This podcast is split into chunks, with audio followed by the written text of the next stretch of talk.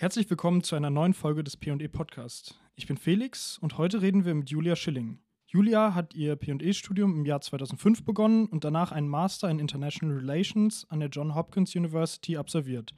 Gearbeitet hat sie bereits bei verschiedenen internationalen Organisationen, in einem Bundestagsabgeordnetenbüro und im deutschen Büro von Save the Children. Im Frühling 2018 begann sie ihren Vorbereitungsdienst als Attaché im Auswärtigen Amt und arbeitet nun als Diplomatin in der deutschen Botschaft in Amman in Jordanien. Vom Nachdenken zum Vordenken. Ein Podcast des Studiengangs Philosophy and Economics.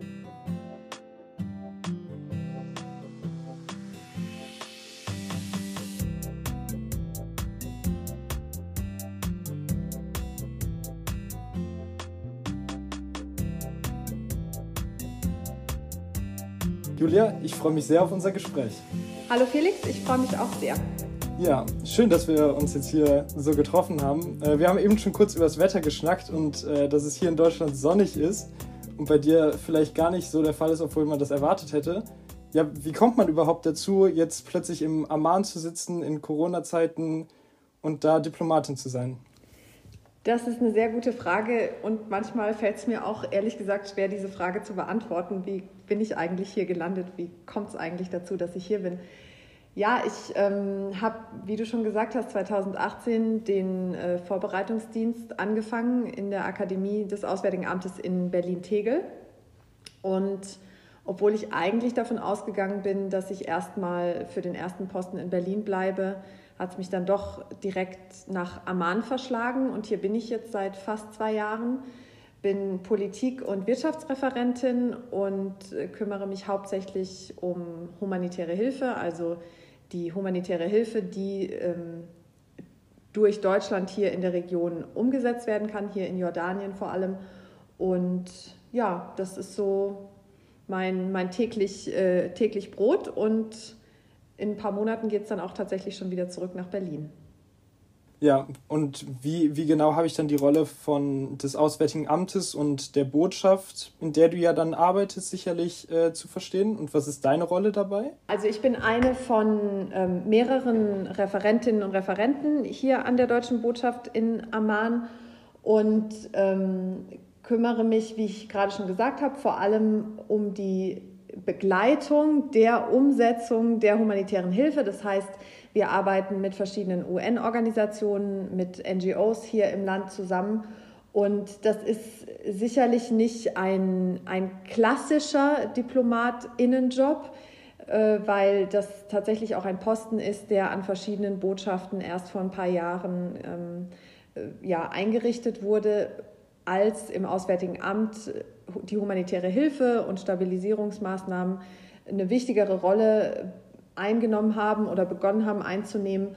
Und da ist es eben wichtig, dass jetzt auch hier vor Ort, ja, wir sitzen und zusammen im Austausch mit den Organisationen einerseits schauen, wie kann die Umsetzung besser funktionieren, also wie können wir dafür sorgen, dass das, was wir finanzieren, gut läuft und wie kann eben auch, und das ist, glaube ich, noch sehr viel wichtiger, der politische Dialog parallel dazu stattfinden mit den Gastregierungen, aber eben auch mit anderen Gebern, die hier im Land vertreten sind. Ja, das klingt auf jeden Fall nach einer spannenden Aufgabe, ähm, Deutschland auch so mit im Ausland zu vertreten und auch ja, die Präsenz äh, zu zeigen, wo Deutschland alles aktiv ist. Ähm, vielleicht äh, gehen wir nochmal den Schritt zurück. Du hattest gesagt, du hast quasi den Vorbereitungsdienst in Berlin gemacht. Vielleicht ganz salopp gesagt, wie werde ich denn jetzt Diplomat oder Diplomatin? Äh, wie kommt es eigentlich dazu? Bei mir hat es eine ganze Weile gedauert, bis es dazu gekommen ist. Das erste Mal vom Auswärtigen Amt so wirklich gehört und von der Tatsache, dass man da arbeiten kann, dass man, dass man tatsächlich Diplomatin werden kann, habe ich noch vor dem Abi. Und dann habe ich das eigentlich viele Jahre mit mir rumgetragen und immer so gedacht, hm, ich bin eigentlich interessiert und das könnte auch ganz gut passen, aber ich bin mir auch gar nicht so sicher. Und dann kann ich einfach nur meine persönliche Geschichte erzählen, als ich bei Save the Children gearbeitet habe und dort eben auch äh, humanitäre Hilfe mein Hauptthema war und vor allem eben auch humanitäre Hilfe in Syrien und in der Region hier habe ich auch sehr viel mit dem Auswärtigen Amt zu tun gehabt und habe diese Zusammenarbeit als sehr, sehr positiv empfunden. Und das war dann so der letzte Auslöser nach vielen Jahren des Zögerns und Wartens und Überlegens, wo ich gesagt habe, naja, warum, warum ist das eigentlich nicht auch für mich ein Arbeitgeber, wo doch die Zusammenarbeit mit den Kolleginnen und Kollegen so positiv ist. Naja, und deshalb ist es bei mir persönlich dann eben 2017 soweit gewesen, dass ich mich beworben habe und ja, dann habe ich ehrlich gesagt nicht damit gerechnet, dass es dann auch direkt klappt. Und es hat geklappt und nun bin ich hier. Und was tatsächlich sehr schön ist, darf eben wieder an denselben Themen arbeiten wie auch in der Zeit davor. Ja, das, äh, das klingt nach einem sehr coolen Weg und auch einfach, dass sich die Arbeit verfolgt, der Entwicklungsarbeit selber ähm, und jetzt auch quasi ins Auswärtige Amt hinein. Aber es ist jetzt eben nicht so der Fall, dass, dass du in 2017 einfach deinen dein Lebenslauf ans Auswärtige Amt geschickt hast und hier, ich würde gerne Diplomatin werden. Wie, wie läuft das denn so grob ab? Erzähl mal bitte. Ja, man, ähm, und da muss ich mich jetzt konzentrieren, dass ich mich auch äh, richtig erinnere. Und vielleicht hat sich das ein oder andere auch geändert. Das heißt, es lohnt sich sicherlich immer auch auf die Website zu schauen und, und nachzusehen, was sind gerade die Voraussetzungen, was sind auch die Fristen. Ähm, bei mir war das so, dass ich eben ganz normal meine Bewerbung online eingereicht habe. Das war sicherlich ein Anschreiben und Lebenslauf und, und Zeugnisse. Und dann durchläuft man einen ganz kurzen Online-Test, äh, wo vermutlich einfach schon mal aussortiert wird, ähm, wer macht diesen Test dann überhaupt, wer meint es wirklich ernst. Und dann kommt das, der große schriftliche Auswahltag, das war bei mir im Juli 2017. Und da war ich dann tatsächlich mit vielen, vielen anderen zusammen in Berlin im ähm, Haus der Bundespressekonferenz äh, an der Friedrichstraße. Und wir saßen da und haben von 8 oder 9 Uhr morgens bis in den späten Nachmittag hinein verschiedene schriftliche Tests gemacht. Und auch da habe ich das einigermaßen sportlich gesehen und gedacht, naja gut, schauen wir mal, was da rauskommt. Ein paar Monate später habe ich dann eine E-Mail bekommen mit der Einladung und das ist dann eben der nächste Schritt zum ähm, mündlichen Auswahltag oder zum Auswahltag. Und das ist dann eben auch nochmal ein ganzer Tag von wahrscheinlich so 8 bis... Ähm, 17, 18 Uhr, wo man Gruppengespräche, Gruppenaufgaben hat, aber auch mit, mit einer Psychologin, einem Psychologen spricht und ähm, auch ein Rollenspiel, eine Personalsituation, die simuliert wird. Ja, also verschiedene Aufgaben, sowohl im Schriftlichen, wo es um Sprache geht, analytische Fähigkeiten, Allgemeinwissen und verschiedene Dinge abgefragt werden, dann eben auch nochmal bei dem Auswahltag geschaut wird, ist man geeignet für, für diesen Job.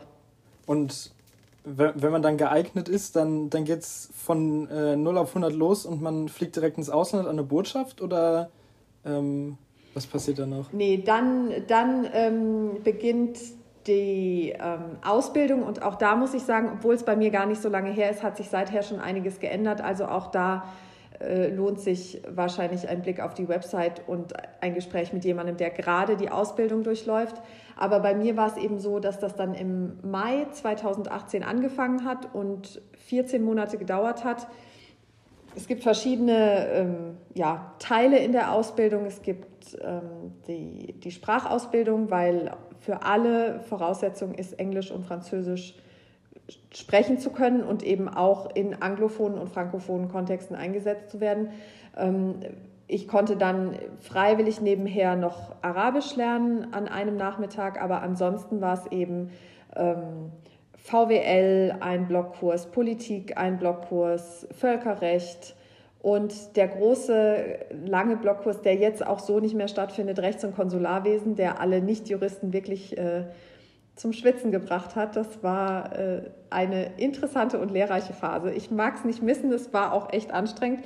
Naja, und das Ganze endete bei uns dann damals noch mit einem Praxismodul. Die letzten drei Monate durfte ich dann zum äh, European External Action Service nach Brüssel was für mich toll war, weil ich vorher noch nie in Brüssel gearbeitet hatte oder in einer der Institutionen in Brüssel, in einer der EU-Institutionen.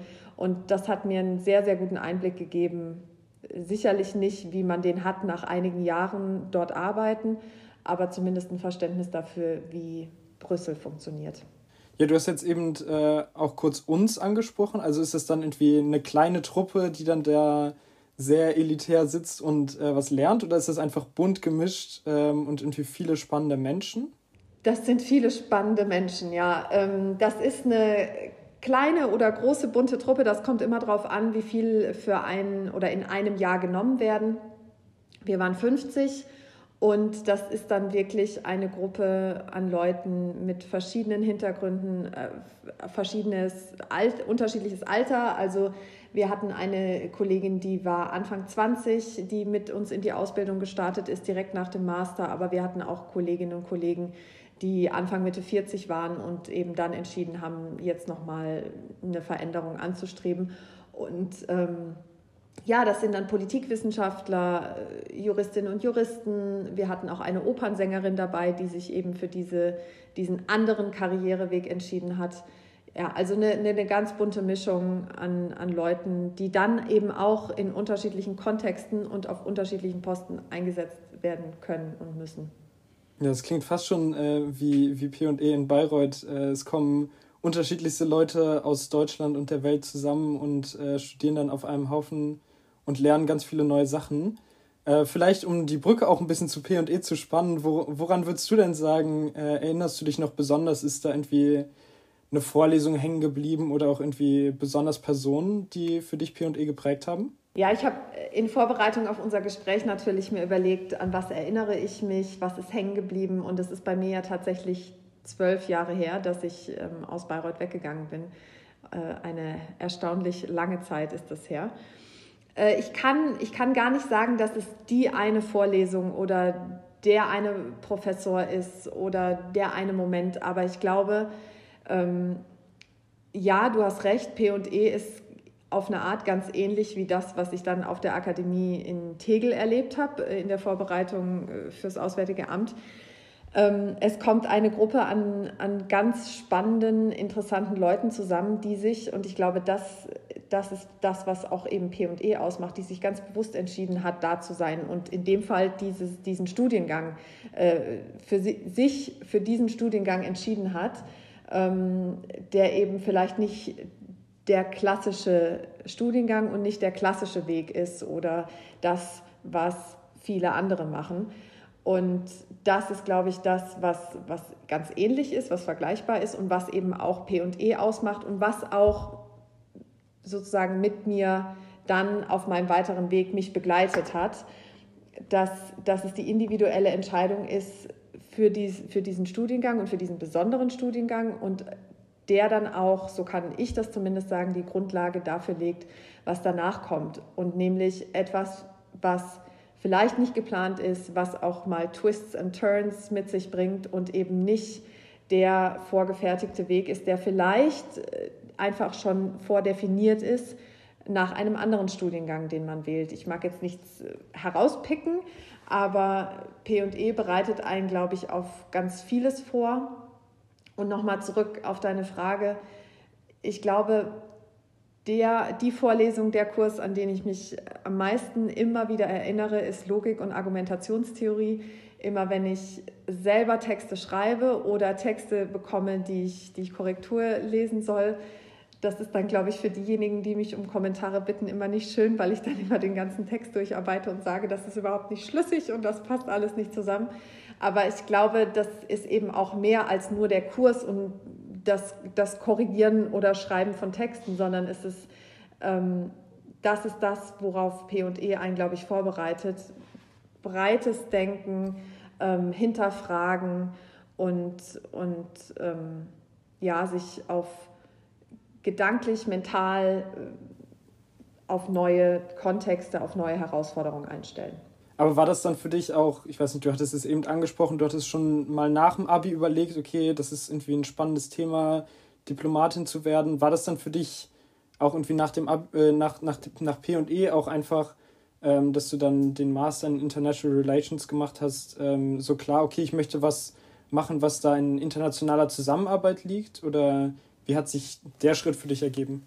Der Schritt zum Master war eigentlich wie ich würde fast sagen, alle Schritte auf diesem Weg nicht so wirklich geplant und das war nicht so, dass ich mir schon Jahre vorher überlegt hatte, ich würde gerne an der amerikanischen Uni meinen Master machen.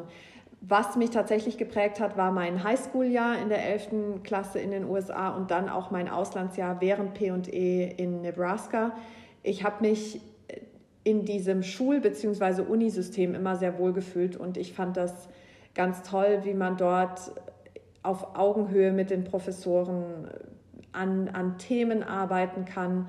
Und da muss ich auch ganz ehrlich sagen, PE war für mich manchmal auch eine Herausforderung und das fiel mir nicht immer alles sehr leicht. Und da hatte ich nicht immer das Gefühl, dass ich so mitgenommen werde. Das Gefühl war tatsächlich in den USA ein anderes, ist natürlich auch ein Auslandsjahr und nochmal was ganz anderes. Und äh, man ist da vielleicht auch mit einer ganz anderen Stimmung und Einstellung unterwegs. Aber das hat mich sehr geprägt, die beiden Erfahrungen. Und deshalb wollte ich ganz gerne versuchen, äh, den Master dann auch komplett in den USA zu machen und habe dann einfach mal geschaut, was, was es, was sind meine Interessen, was sind meine Stärken. Das ist, glaube ich, auch was, was P und ELA vereint, so dieses, okay, was ist jetzt, was finde ich spannend, was finde ich interessant, in welchen Bereich würde ich jetzt gerade gerne gehen. Vielleicht ist es in fünf Jahren gar nicht mehr der Bereich, in dem ich sein möchte, aber das ähm, spielt vielleicht, das spielt eine Rolle, aber eine untergeordnete, weil jetzt, wenn ich jetzt schaue, ähm, was sind mögliche Jobs, die ich mal machen möchte und was ist das, woran ich gerade arbeiten, worüber ich schreiben will, das hat mich dann eben zu diesem Master in International Relations geführt und einfach dazu, dass ich geschaut habe, ich habe mich beworben ganz breit in Europa, in den USA und habe geschaut, was, was geht, was passiert und wo komme ich rein. Und sicherlich, um jetzt auch nochmal auf deine Frage einzugehen, sicherlich auch mit dem Hintergedanken, naja, vielleicht ist es auch nochmal was fürs Auswärtige Amt.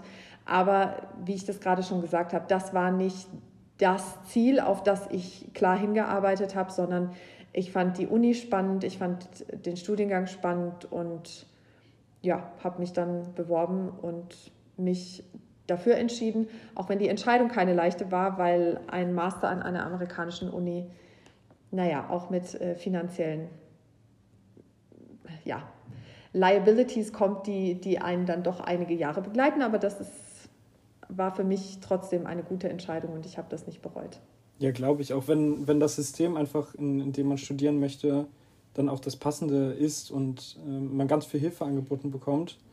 Ähm, ja, ich denke, da hat sich bei P&E auch einiges getan und da wird auch vielleicht jetzt bei PE, ich weiß es nicht, anders drüber gesprochen, ähm, äh, obwohl es sicherlich auch weiterhin einen Leistungsdruck gibt und man sich halt irgendwie vergleicht.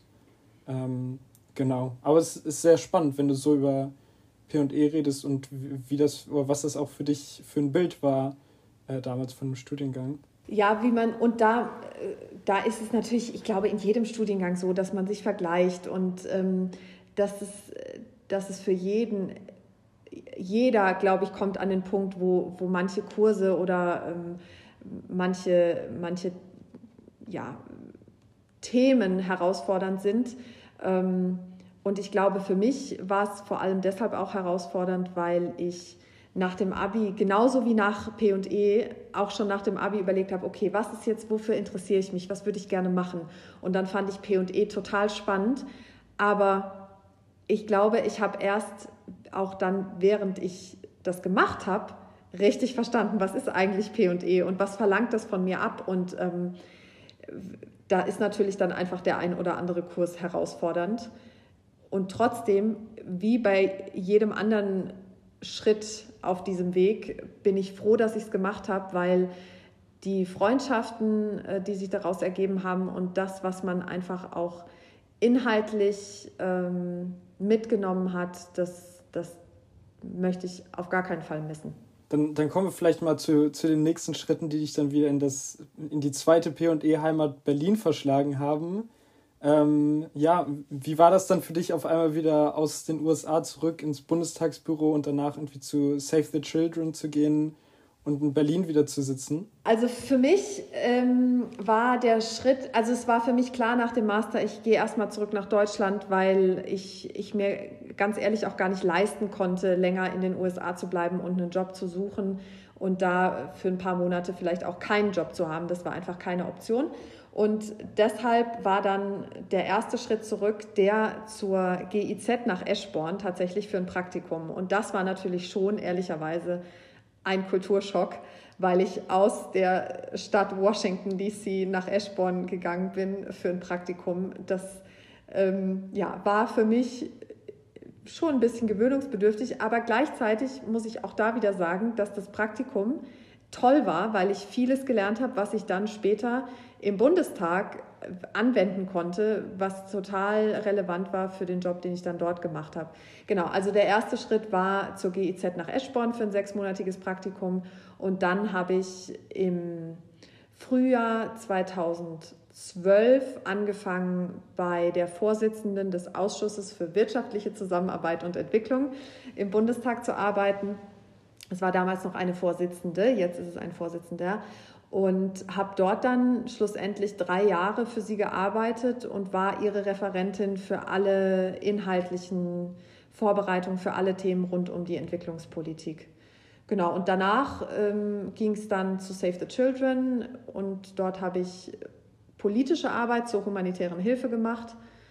Und ja, dann nochmal ein kurzer Ausflug in die Industrie, aber da kommen wir vielleicht ja noch gleich drauf zu sprechen, ich weiß es nicht. Das klingt auf jeden Fall auch bei Save the Children dann nach einem ganz anderen, ja, nach einem anderen Drive, vielleicht auch, wenn, wenn das politischer Motiv oder wenn es, wenn es auch von der Organisation her motiviert ist, da eine Veränderung anzustreben, vielleicht, weiß nicht, wenn du, wenn du mal so beschreiben könntest, einfach auch, was der oder der Hintergrund und der, der Drang auch in der Arbeit von Save the Children für dich ausgemacht hat? Also die ursprüngliche Motivation, warum ich mich bei Save the Children beworben habe, war, dass ich im Bundestag als Referentin bei einer Bundestagsabgeordneten zwar unglaublich viel gelernt habe, vor allem über Politik, wie Berlin, wie das politische Berlin funktioniert.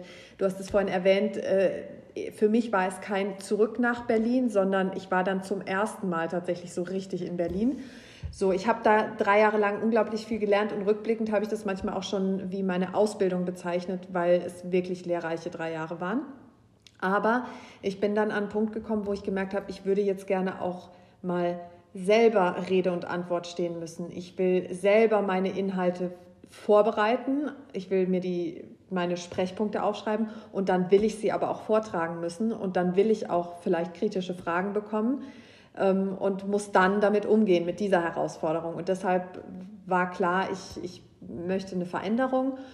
Und es gab zu dem Zeitpunkt, ich weiß nicht, wie das jetzt ist, aber noch sehr wenig Jobs im Bereich politische Advocacy, Lobbyarbeit, äh, natürlich im klassischen Sinne eigentlich, im Bereich Entwicklungszusammenarbeit, humanitäre Hilfe und so weiter. Und das war eben dann ein ganz spannender Job, der damals ausgeschrieben war, der anfangs auch äh, verschiedene Schwerpunkte hatte. Da ging es um Gesundheit, also Mütter- und Kindergesundheit, ähm, Ernährung, Nahrungsmittelsicherheit und ähm, eben vor allem dann auch humanitäre Hilfe. Und nach einem Jahr ungefähr habe ich mich dann komplett darauf konzentriert und habe dann ja in den, in den verbleibenden anderthalb Jahren humanitäre Advocacy zu Syrien und der Region gemacht. Und das eben, wie ich vorhin schon gesagt habe, auch viel mit dem Auswärtigen Amt oder gegenüber dem Auswärtigen Amt und auch dem Bundestag tatsächlich. Also da war auch gut zu verstehen, wie funktioniert der Bundestag, wie, wie ticken die Abgeordneten,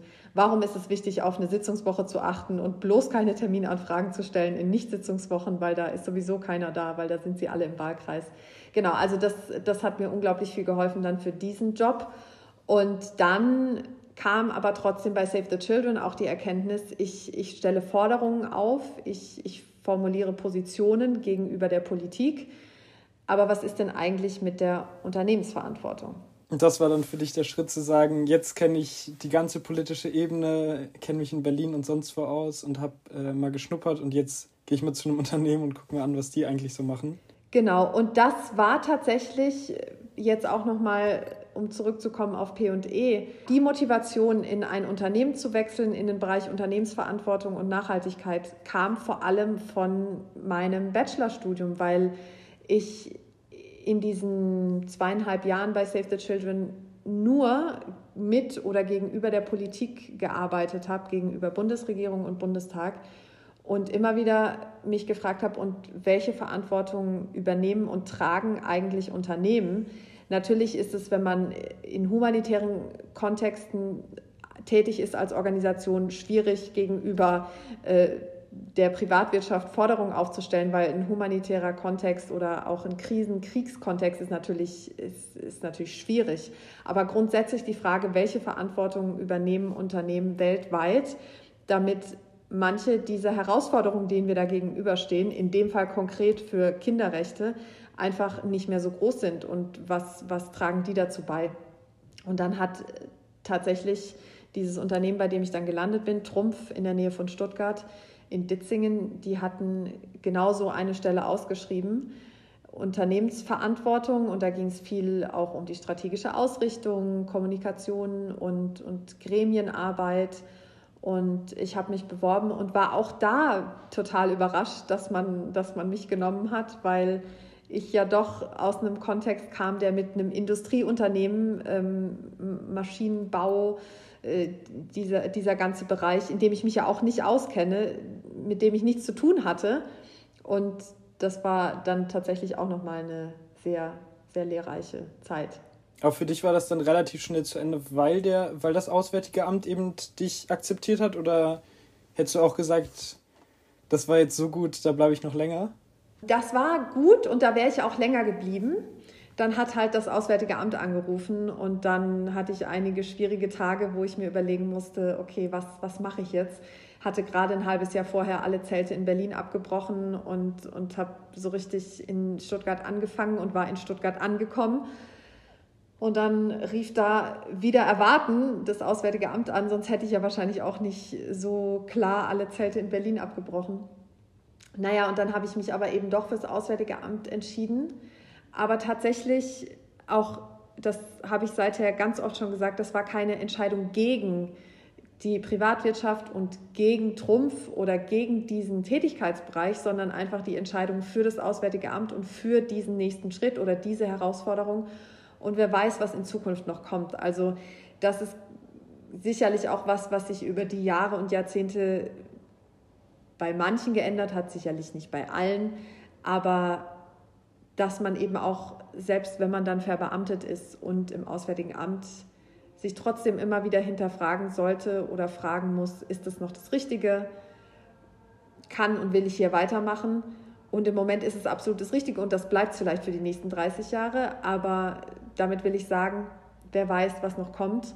Und das war auf jeden Fall eine sehr, sehr spannende Zeit bei Trumpf, um da jetzt nochmal drauf zurückzukommen weil ich da zum ersten Mal P&E in Aktion und ja, in Aktion und in der Umsetzung eigentlich gesehen habe. Was bedeutet es denn dann, wenn man das, was man bei P&E gelernt hat, versucht in die Tat ins tägliche Arbeiten zu übersetzen?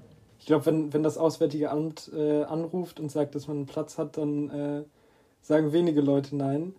Ähm, ja, Veränderungen? Du hast jetzt gesagt, du bist dann, du hast den Ausbildungsdienst quasi, den Vorbereitungsdienst in Berlin gemacht und bist jetzt in äh, Amman gelandet. Ähm, wie ist denn jetzt da dein Alltag? Ist es, dass du dann quasi einen geregelten 9 to 5 hast und musst dann äh, mal gucken, was man in der Region so machen kann? Oder wie sieht das wirklich konkret aus? Einen geregelten 9 to 5 habe ich, hab ich nicht, aber es ist jetzt auch nicht so, dass ich jedes Wochenende arbeiten muss oder so. Das, das ist es nicht. Ähm, ich glaube, jetzt mit der aktuellen Pandemiesituation, auch wenn wir über die vielleicht einfach gar nicht sprechen wollen, aber das beeinflusst natürlich vieles und verändert vieles. Und deshalb ist es im Moment bei mir so, dass ich jeden zweiten Tag in der Botschaft bin, ansonsten aus dem Homeoffice arbeite und theoretisch auch noch mehr aus dem Homeoffice arbeiten könnte, wenn das sein müsste. Und im ersten Jahr, als ich hier war, und das ist sehr spezifisch für meinen Posten, den ich hier habe, war ich unglaublich viel unterwegs, weil eben diese Geberabstimmung, Geberkoordination, aber auch die Abstimmung mit der Regierung in diesem ganzen Bereich humanitäre Hilfe und auch in Abstimmung mit, mit der Entwicklungszusammenarbeit. Also es gibt hier an der Botschaft wie an vielen anderen Botschaften auch äh, zwei Kollegen, die vom Entwicklungsministerium entsandt sind, die hier sind, als, als es WZ, äh, wirtschaftliche Zusammenarbeitsteam, und mit denen arbeite ich natürlich total viel zusammen und auch mit deren Kolleginnen und Kollegen, die in anderen Botschaften tätig sind. Das heißt, es ist für mich ein sehr termin- und abstimmungslastiger Posten, der jetzt ein sehr, sehr Videokonferenz- und telefonlastiger Posten geworden ist, was teilweise auch wirklich anstrengend ist. Und ich bin dankbar, dass ich das erste Jahr hier hatte, wo ich alle persönlich kennenlernen konnte, weil diese Abstimmung ja manchmal auch ganz viel mit Vertrauen zu tun hat und welche Informationen kann man mit wem teilen oder welchen Vorstoß möchte man und muss und kann man mit welchem Partner wagen gegenüber der Regierung oder auch gegenüber verschiedenen UN-Organisationen.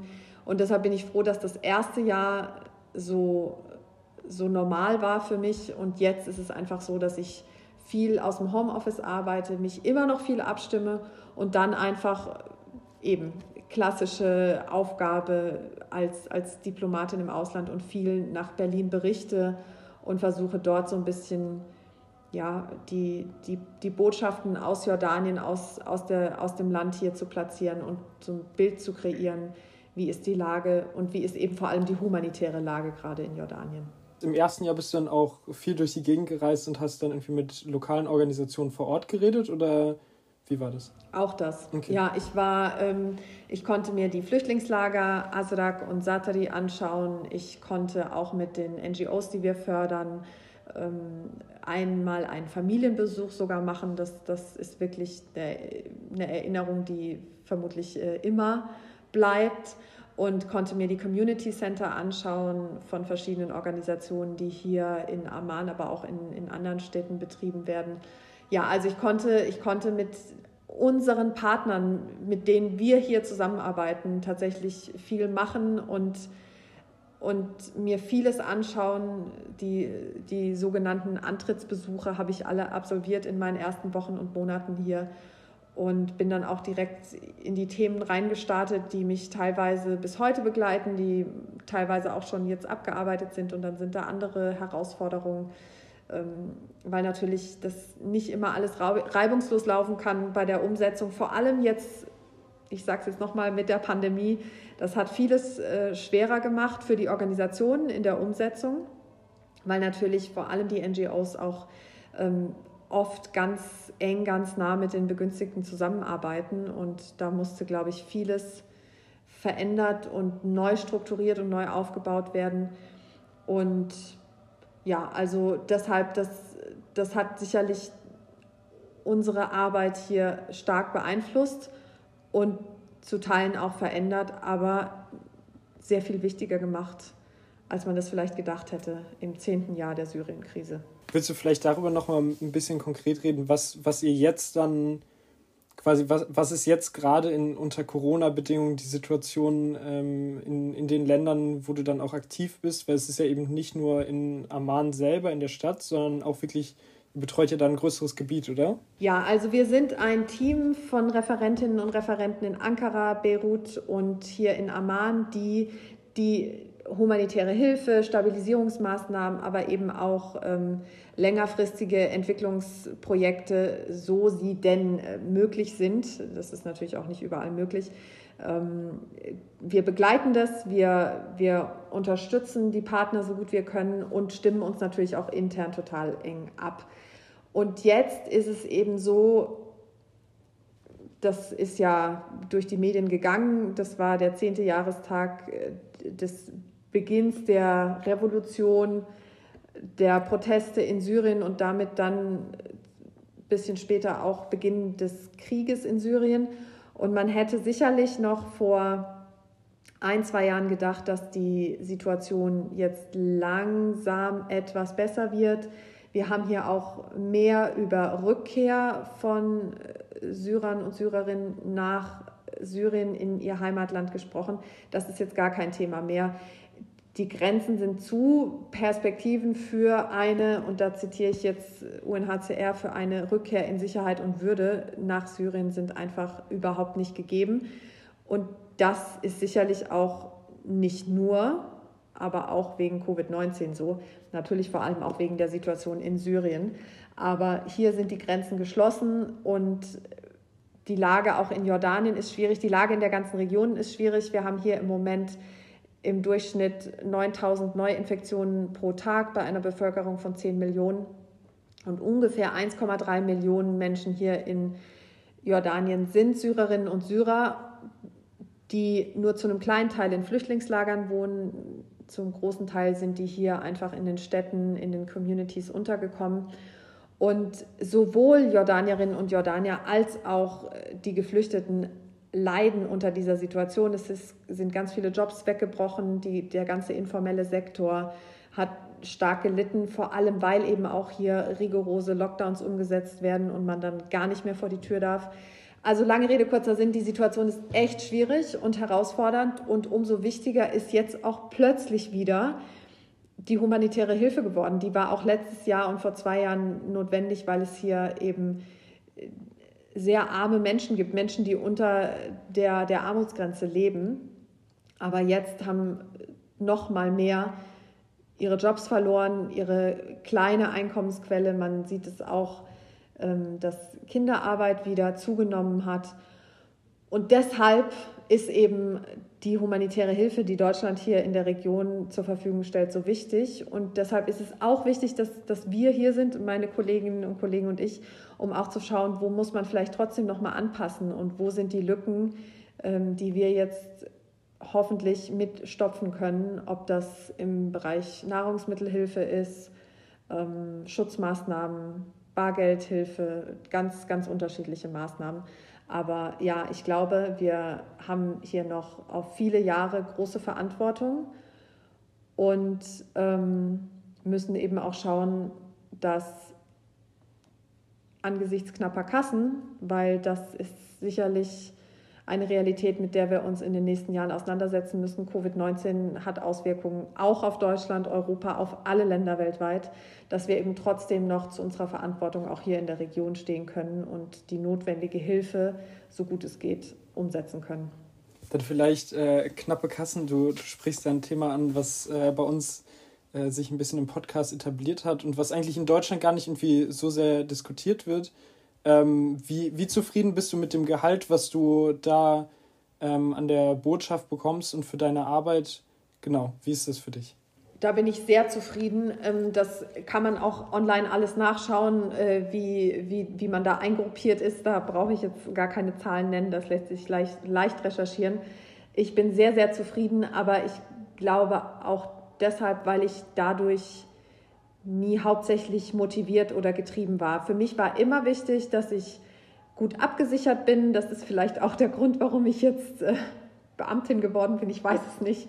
Ähm, nee, äh, ich bin absolut zufrieden. Das ist ein sehr, sehr gutes Auskommen. Das ist natürlich im Ausland noch mal ein bisschen besser als im Inland, aber selbst im Inland ist es absolut in Ordnung. Und ähm, ja, das, da kann ich mich gar nicht beklagen.